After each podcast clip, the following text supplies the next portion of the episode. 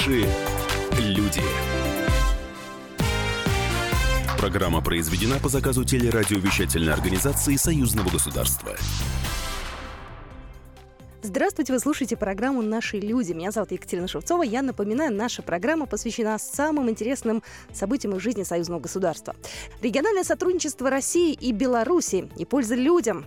Как специалисты-атомщики из Обнинска строят БелАЭС? Почему дома, которые возводят белорусские строители, так востребованы в Калужской области? Все эти темы обсудим с нашим гостем Геннадием Скляром, депутатом Государственной Думы от Обнинска. Будет это буквально минут через 10, а пока я предлагаю перейти к основным событиям из жизни союзного государства. Лучшим из лучших белорусской науки накануне вручили новое звание. В торжественной обстановке ученые получили свои дипломы, академиков, э, членов-корреспондентов Национальной академии наук, научной степени и аттестаты профессоров. Церемония состоялась в Дворце независимости при непосредственном участии главы Беларуси Александра Лукашенко. Одним из центральных событий, которые были приурочены к Дню белорусской науки, стала выставка научных разработок в Минске. Подробности далее. Наша справка. На этот форум в Минск приехали более 500 ученых из разных регионов республики. Приехали не с пустыми руками. Более 80 изобретений в области IT, электроники, наноиндустрии, промышленных, химических и космических технологий можно было увидеть на выставке. Многие разработки не имеют аналогов не только в Беларуси, но и в мире. Обсуждали достижения белорусской науки на общенациональном собрании. Так, председатель Госкомитета по науке и технологиям Беларуси Александр Шумилин отметил, финансирование прикладных исследований и средств республиканского Российского инновационного фонда в этом году увеличится в два с половиной раза. Мы посчитали, в прошлом году приблизительно 17% от финансирования э, нашей науки было за счет международных контрактов и, и грантов. То есть это почти пятая часть. Это говорит и о качестве наших ученых, качестве наших исследований, ну и о том, что мы предлагаем. Говорили на форуме и об успехах парка высоких технологий. Только в прошлом году он заработал валюты больше, чем некоторые белорусские гиганты вроде Белаза и МТЗ. Вице-премьер Беларуси Владимир Симашко отметил, что льготы для резидентов парка будут действовать и далее. Чрезвычайно важно, что молодежь осталась здесь и так далее. А вот с выходом указа президента, который 21 декабря, значит, э, расширение полномочий, так сказать, вот, или возможностей и сферы деятельности, там не только эти технологии, там будет биотехнологии, медицина будет, космос будет, нанотехнологии, то есть это э, микроэлектроника, интеграл тоже и так далее. Я думаю, и это продлены преференции примерно до 49 года на 30 лет. Я думаю, мы увидим еще больше эффект вот от работы. Вот.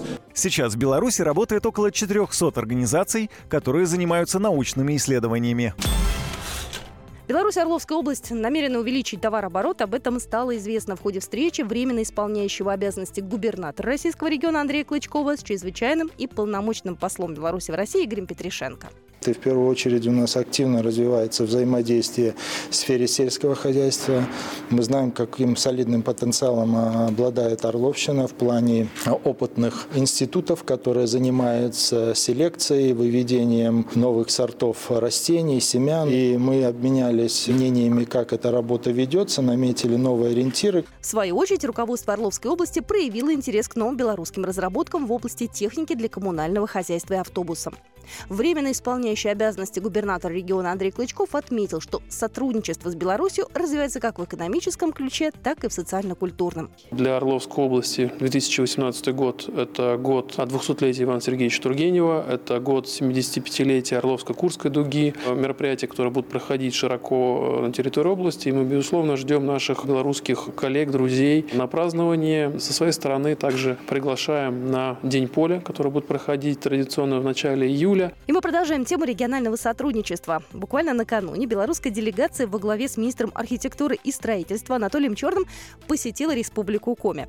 Ну, стоит заметить, что один из самых крупных строительных холдингов в Беларуси к концу 2018 года планирует возвести сразу две новых школы на 1800 мест. Министр архитектуры Беларуси отметил, что проект этот далеко не первый. Мы уже со своей стороны участвуем в нескольких программах на территории Российской Федерации. И вот именно в Коми Коми. Интересно нам поработать вот здесь, в этом регионе. Очень своеобразный регион. И хочется вот именно построить что-то, чтобы была память о белорусах. Мы здесь э, строим на условиях привлечения собственных кредитных средств, а потом уже после увода школы уже рассчитываться с нами за это строительство. Общая стоимость этого проекта 407 миллионов рублей. Сейчас уже ведется отделка помещений, и строители обещают закончить все к 25 июля.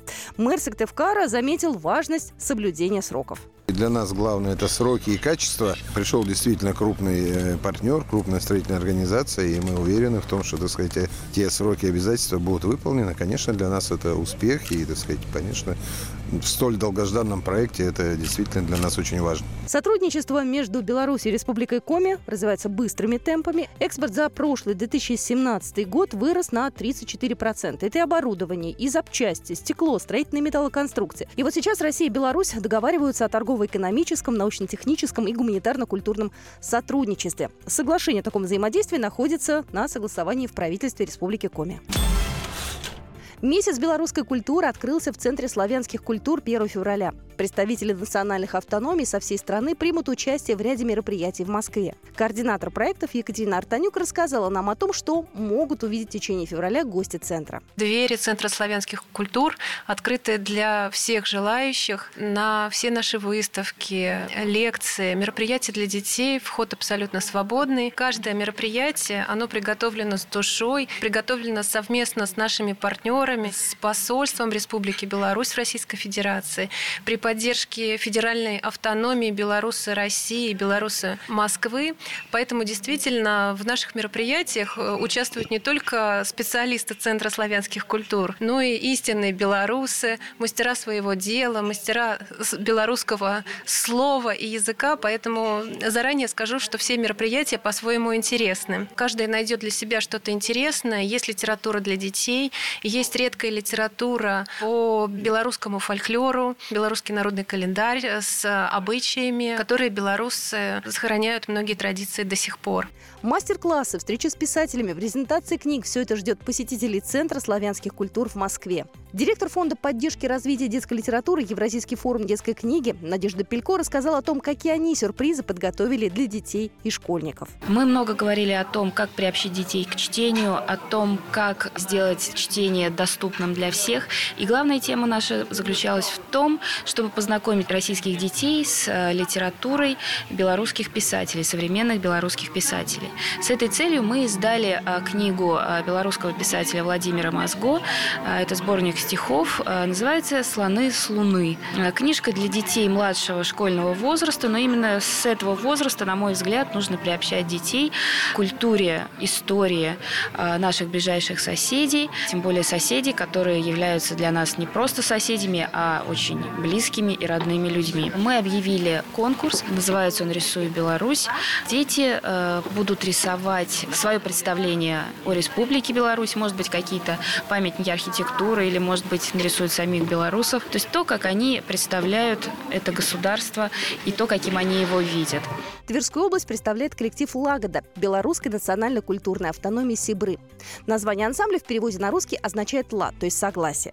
В составе «Лагоды» не только этнические белорусы, проживающие в Ржеве, но и все, кто интересуется культурой и национальными традициями Беларуси. Слово солистки ансамбля в нашем эфире Любовь Леонидовна Жарова. Родом я из Беларуси. Я э, впитала всю соль земли белорусской и приумножила русской землей. И сегодня с удовольствием пою и отдаю свое сердце песенное и белорусам, и русским, да всем людям на этой земле. Так часто я пою песню «Течет Волга».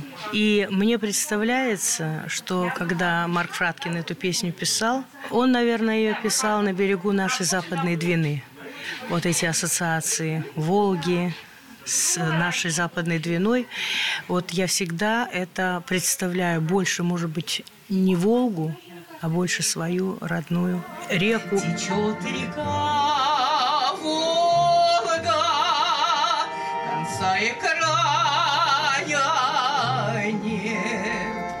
Польза регионального сотрудничества, минские кварталы в Калуге, российские атомщики на строительстве БелАЭС. Эти и другие темы мы обсудим э, с нашим гостем Геннадием Скляром, депутатом Государственной Думы Федерального собрания Российской Федерации от Продолжение следует буквально через две минуты.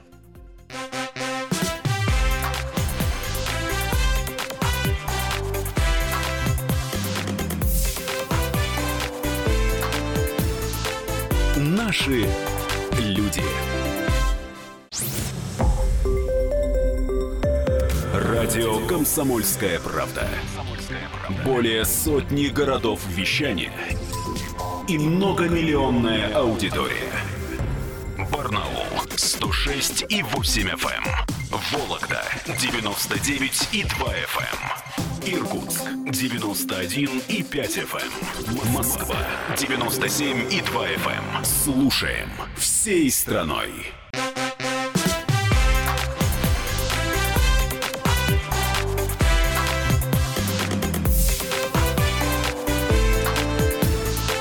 Наши люди. Продолжаем программу «Наши люди». Еще раз напомню, наша программа о самых значимых, э, ярких событиях жизни союзного государства. И сегодня на студии гость э, Геннадий Иванович Скляр, депутат Государственной Думы Федерального собрания Российской Федерации от Обнинского одномандатного округа, член Комитета по энергетике. Здравствуйте. Добрый день. Евгений Беляков, экономический обозреватель «Комсомольской правды». Женя.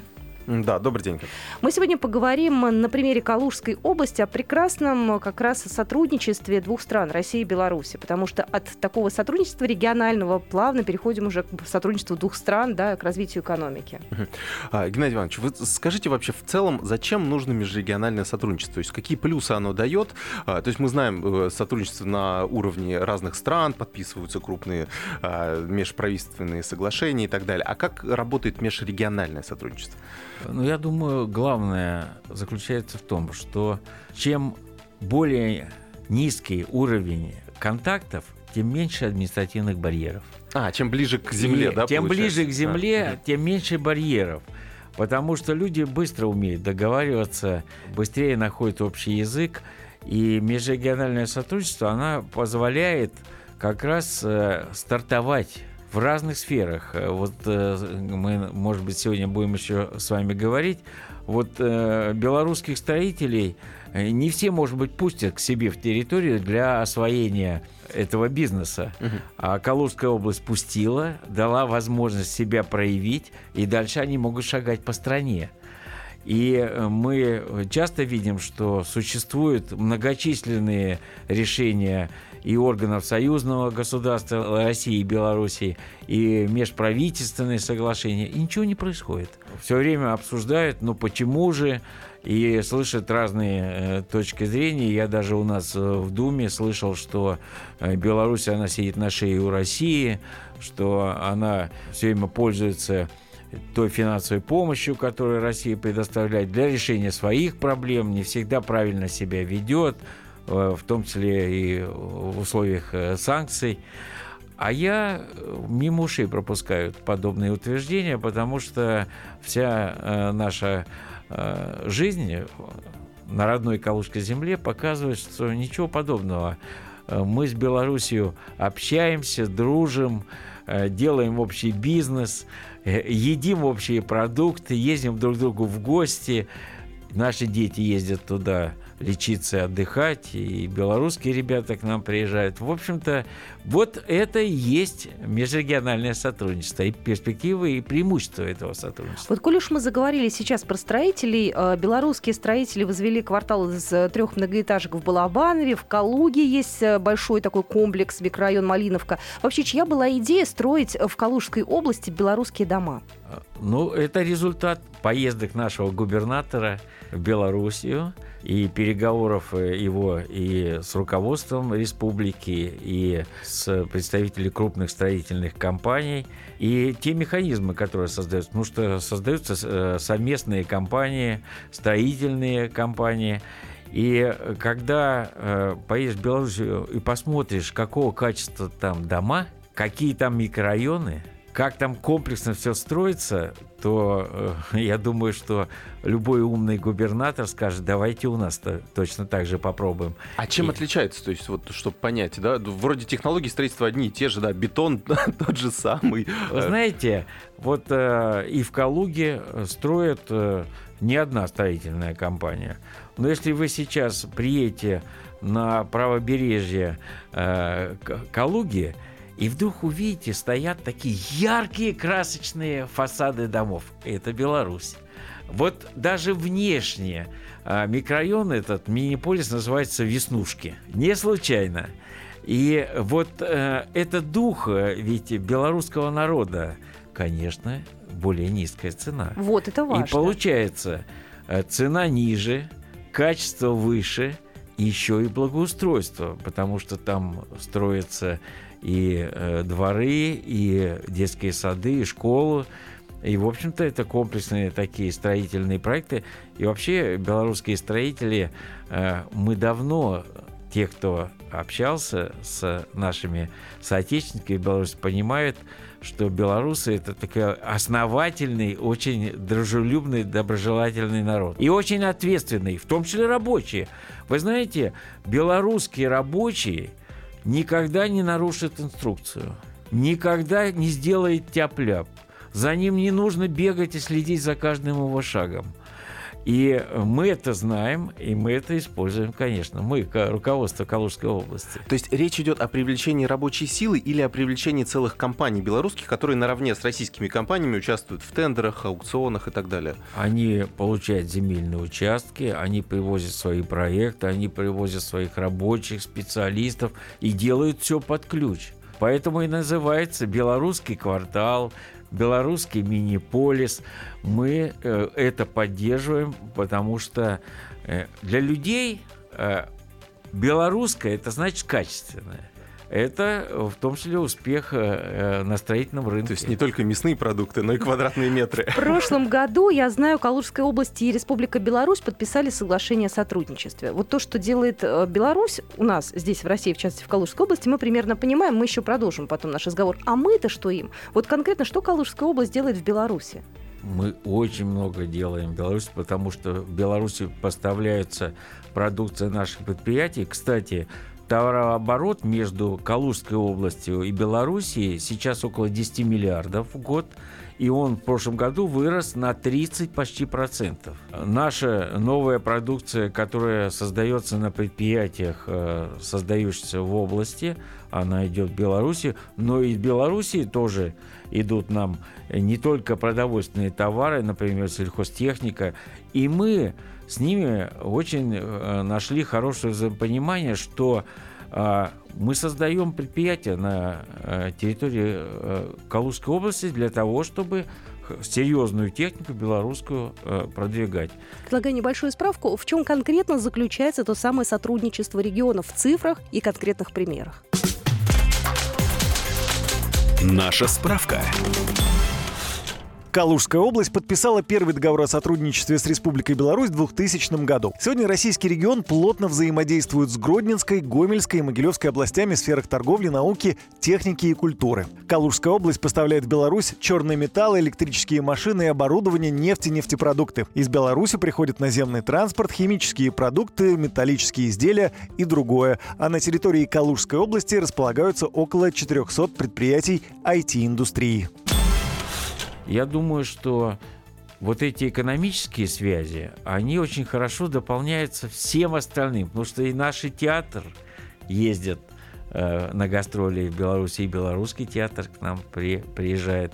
Наши художники везут свои картины на выставки в Беларуси, и белорусские художники приезжают к нам, школьники ездят. В общем-то, это тысячи человеческих контактов. И я думаю, что эти все человеческие контакты, они, конечно же, конечно же, укрепляют экономику. Но они создают гораздо более важное. Вот это чувство единения, что мы один народ, по сути, да, это подкрепляется всем тем, что делает э, Калужская область э, в результате э, выполнения этого соглашения. Но ведь речь не только о документах. У нас за три года 20 делегаций съездило туда и обратно. Что привезли? Прежде всего привезли конкретные договоренности и э, все время привозят уверенность в том, что мы хорошие партнеры, что мы друг друга не подводим. А на минуточку, сколько уже лет длится это партнерство? Не год, не два ведь? Вы знаете, оно имело разные интенсивности, разные градусы. Вот последние буквально три года оно кипит по-разному можно оценить, почему это происходит. Может быть, в том числе и потому, что Калужская область стала более динамично развиваться, есть, есть что предложить белорусским своим коллегам.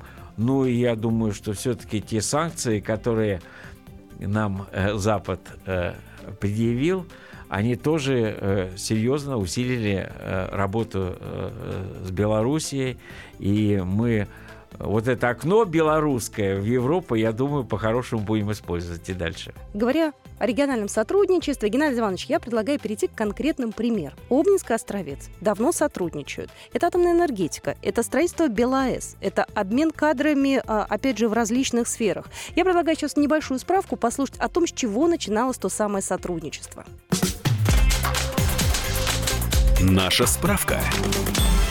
В июне 2017 года подписано соглашение об установлении партнерских отношений между Островецким районом Гродненской области и городом Обнинском Калужской области. Строительство атомной электростанции в Островце стало одним из основных направлений делового сотрудничества двух регионов. Выпускников Обнинского института атомной энергетики уже ждут на работу в БелАЭС. А в Обнинском центральном институте повышения квалификации госкорпорации «Росатом» проходят подготовку специалисты из Беларуси. Мы продолжим программу «Наши люди». Обязательно обсудим тему а, строительства БелАЭС. У нас сегодня в студии гость э, Геннадий Иванович Скляр, депутат Госдумы от Обнинска, член комитета по энергетике. Мы вернемся буквально через две минуты.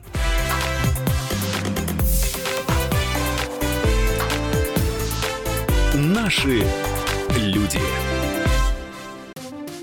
Здравствуйте, друзья! Это новая программа на радио «Комсомольская правда», которая называется «Подзарядка». С вами Вероника Борисенкова и Сергей Краснов. «Подзарядка» — это заряд самой необходимой информации для того, чтобы начать новый день вместе с нами. Мы работаем по будням с 7 до 11 по московскому времени. На подзарядку становись!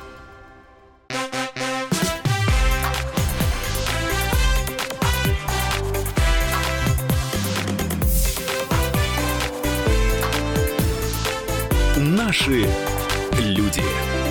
Мы продолжаем программу «Наши люди». Напоминаю, сегодня мы говорим о сотрудничестве регионов на примере Калужской области. На сегодня в студии гость Геннадий Иванович Скляр, депутат Госдумы от Обнинска, член комитета по энергетике, Евгений Беляков, журналист отдела экономики «Комсомольской правды». Жень, тебе слово. Скажите, да, вообще в каком состоянии сейчас строительство э, БелАЭС находится? Каким образом мы помогаем белорусам? Я так понимаю, что Росатом полностью под ключ тоже возводит э, очередной блок атомной станции. Строительство белорусской атомной станции станции – это стратегический шаг. Это, конечно, имеет большое значение для э, Белоруссии, потому что Беларусь получает энергетическую независимость, но это и серьезный шаг России, потому что атомная наша энергетика, наши проекты, которые разработаны Россией, которые реализуются сейчас как самые современные проекты в сфере атомной энергетики, мы белорусскую станцию будем предъявлять всему миру качестве примера того, что разрабатывает, что строит и как работает атомная энергетика, создающаяся в России. И э, Беларусь здесь, конечно, надежный партнер. И я э, думаю, что вы э, слышите, сколько сейчас упреков идет со стороны Литвы, со стороны некоторых стран Евросоюза по поводу строительства этой станции. Значит, мы правильно сделали. Мы очень правильно сделали, что этот проект инициировали. И сейчас э, идут э, серьезные строительные работы. Кстати, ребята наши из Обнинска, из Института атомной энергетики, стройотряды регулярно ездят и будут ездить туда для того, чтобы участвовать в строительстве. И э, то, что город Обнинск стал побратимом Островца, он э, тоже очень важный шаг. Потому что опыт Росатома в России заключается в том, что нельзя только думать об э, атомной станции, о том, чтобы она работала надежно э, и успешно, и эффективно. Это очень важно, но очень еще важно, а как живут люди – которые работают на этом станции. И которые будут обслуживать эту самую Да, и станцию. как, в каких микрорайонах они живут, как организована жизнь в городе. И Росатом в России очень серьезно занимается социальным развитием атомных городов, как они называются. И я думаю, что мы из Островца, э, используя опыт российский, будем э, растить вот такой атомный город, где будут жить люди комфортно, интересно, и получая э, хорошую профессию э, атомщика и получая хороший заработок, они в том числе будут э, и ощущать, что они живут в чудесном городе. И этот город тоже предстоит еще построить. Такое интересное сотрудничество. Белорусы в Калужской области строят такой а, комфортный городок, да, комфортные жилые комплексы, а мы, получается, и у них то же самое примерно создаем, но вот в таком в разрезе именно отраслевом. Конечно. И я думаю, что вот этот проект строительства атомной станции, он станет примером и для таких, э, может быть, тоже крупных проектов в других отраслях. Э, и у нас здесь в России надо развивать, например, газохимию и нефтехимию, а у белорусов есть серьезный опыт в этой сфере. Нам нужно делать вместе серьезные проекты в развитии технологическом нашего сырьевого сектора. Получается, не конкурировать друг с другом, а именно какой-то эффект а синергии, работать да, вместе, конечно. Я убежден, что э, те, кто выступает э, с позиции того, что Беларусь наш, конечно, сосед и союзное государство, вот я считаю, что Беларусь это та страна и тот народ, с которым мы должны делать как можно больше общих проектов. И общие проекты будут создавать соответствующие прочные межгосударственные наши, союзные наши отношения. И э, то, что Беларусь это наш форпост в Европе, это не только громкие слова, это на самом деле серьезная реальность, но которую нужно все время укреплять, в том числе делая те проекты, которые мы осуществляем в сфере энергетики. Я предлагаю прямо сейчас вспомнить основные этапы строительства БелАЭС. Наша справка. БелАЭС строится по типовому российскому проекту АЭС-2006 нового поколения 3+, с улучшенными технико-экономическими показателями, которые соответствуют самым современным, так называемым постфукусимским нормам безопасности, требованиям природоохранного санитарно-гигиенического законодательства.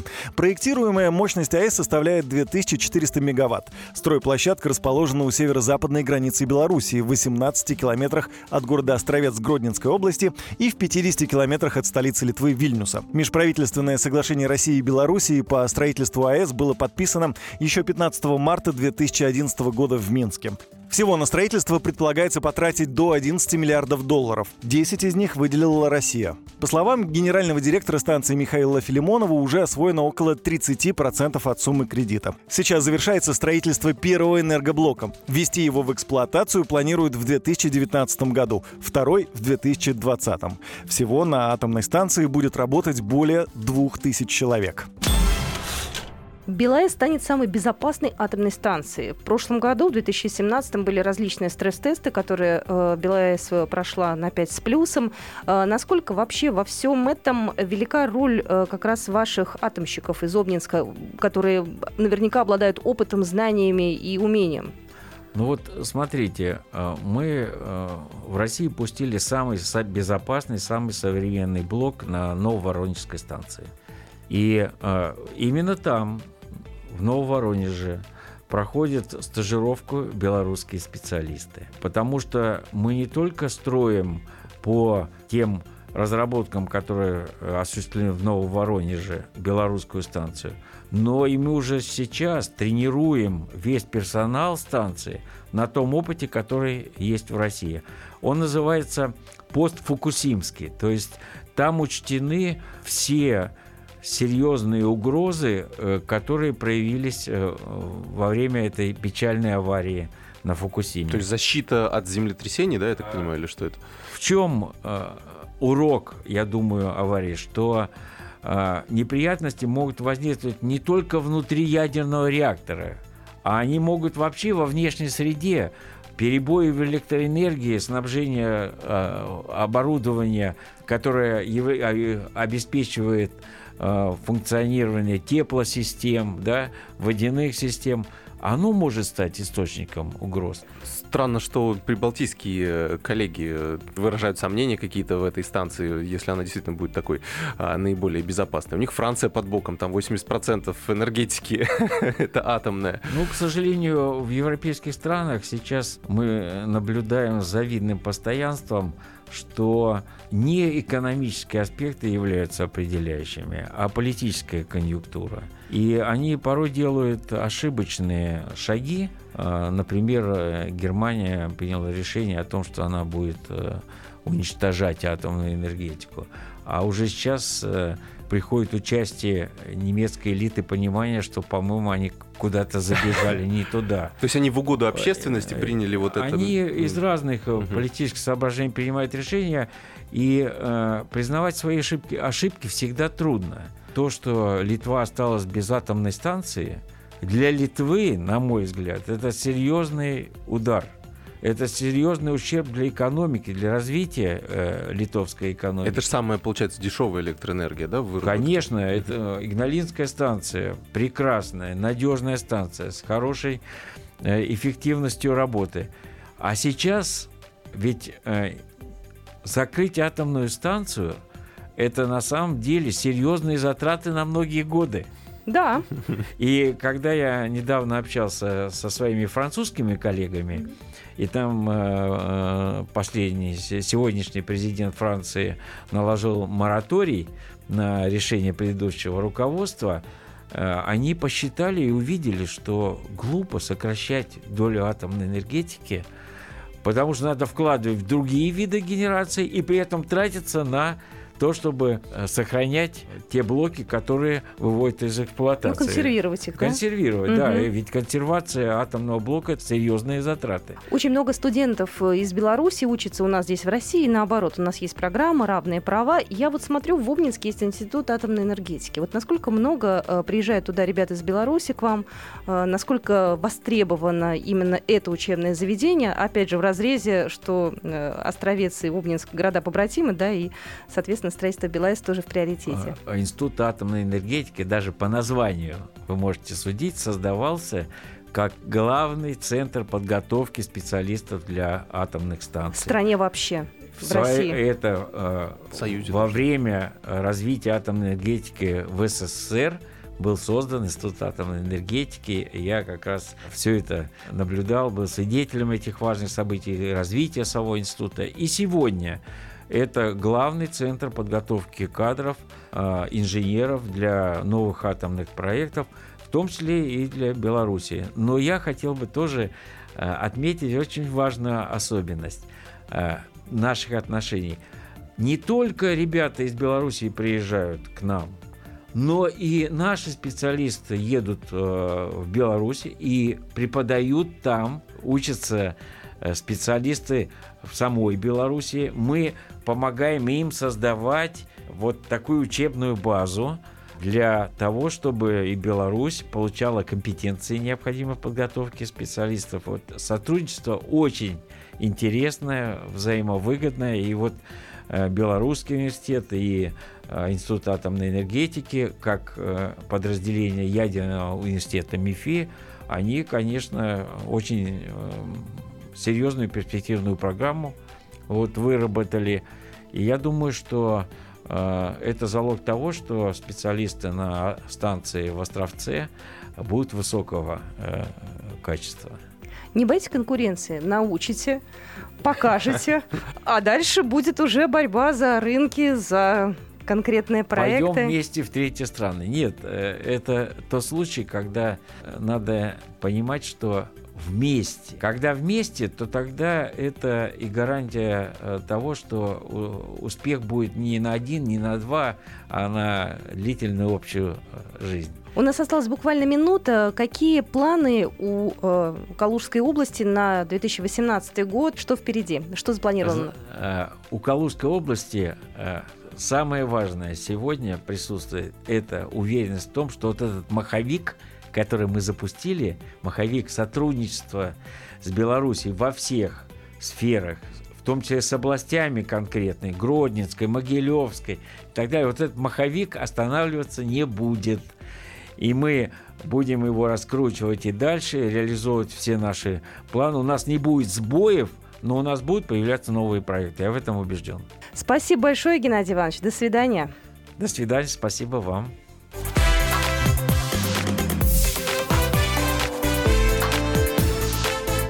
Наши люди. Программа произведена по заказу телерадиовещательной организации Союзного государства.